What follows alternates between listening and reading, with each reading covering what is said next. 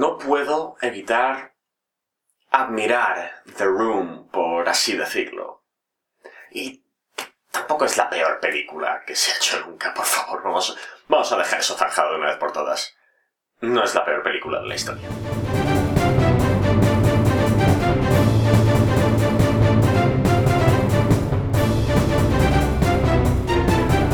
Buenos días, tardes o noches, dependiendo de la hora a la que me estéis escuchando. The Disaster Artist cuenta la historia detrás de The Room, nominalmente la peor película de la historia, y lo que es más importante, la relación entre Greg Sestero y Tommy Wiseau, el autor detrás de la película. Y es muy importante tener esto en mente al enfrentarnos a The Disaster Artist, porque hay que considerarla parte de un todo porque no es una gran película individualmente. Sin embargo, cuando tenemos en cuenta todo lo que rodea a The Room, ofrece un punto de vista bastante interesante. También, como es un biopic, no puedo evitar enfrentarme a ella con una ceja arqueada, puesto que, como expliqué en mi reseña del instante más oscuro, hay que deformar la realidad para darle un sentido narrativo.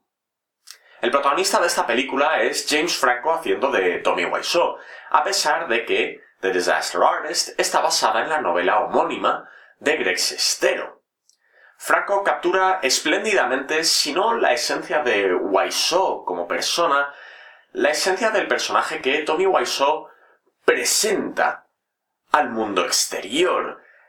Y ese es el tema clave de esta película. Para entender The Room tenemos que entender a la mente que lo creó. Y tristemente, esta película, en mi opinión, no da una respuesta completamente tangible a esta pregunta. Para mí, personalmente, lo más interesante de The Room siempre ha sido Tommy Wiseau y, más que nada, sus orígenes. Nadie sabe nada de él y nunca se ha dicho nada de él. Y esta película no es una excepción.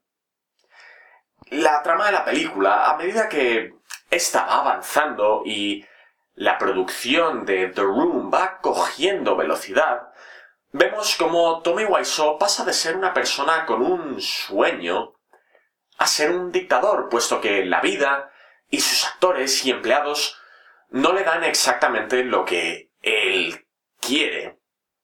Lo más tierno y a la par deprimente de, de Disaster Artist es Tommy Wiseau. Él, ante todo, lo que quiere es ser querido. Él busca una aprobación que nadie le puede dar. Y esta película claramente era su manera de intentar conseguirlo. Sin embargo, la película fracasó y no consiguió la aprobación que él anhelaba. Él quiere ser querido y no lo consigue con esta película. Pero si lo consigue, simplemente no de la manera que quiere. Él evidentemente quería que le viesen como un gran cineasta, un gran actor, un gran director. Pero no lo es. Eso es lo importante. Él no es un gran cineasta serio. Tristemente para él es que es un chiste. Sin embargo, con el paso del tiempo, Wiseau pareció hacerse a la idea de que, en efecto, era un chiste, pero era un chiste que entretenía a todos genuinamente y seguramente lo que era más importante para él es un chiste querido. O si no, la otra opción es mi hipótesis personal acerca de Tommy Wiseau y explicaría todos sus misteriosos orígenes, su acento inubicable, su cantidad interminable de dinero, sus manierismos, todo, todo. Esto lo explica todo. Mi hipótesis es que Tommy Wiseau es un alienígena que quiere entender a la raza humana. Y su manera de intentar hacerlo es el cine. Así que, evidentemente, hizo una película. Hashtag I sold Wiseau.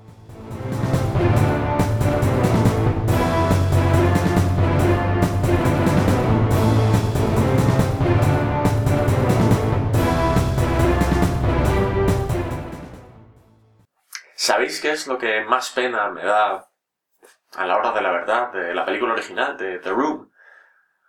Que cuando la coges conceptualmente, a nivel técnico, es una película que lo hace todo bien.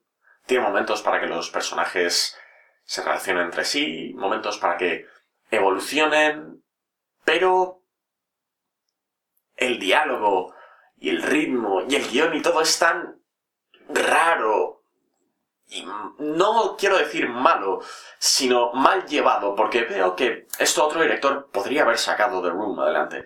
Pero es todo tan raro y distinto que no puedes llegar a entenderlo del todo. Y me da la sensación de que si Tommy Wiseau hubiese hecho más caso a la gente que le rodeaba, podría haber hecho, si no una película buena, al menos una decente. Aunque, todo se ha dicho, si hubiese hecho eso, no habría pasado a los anales de la historia, como quería Tommy Wiseau.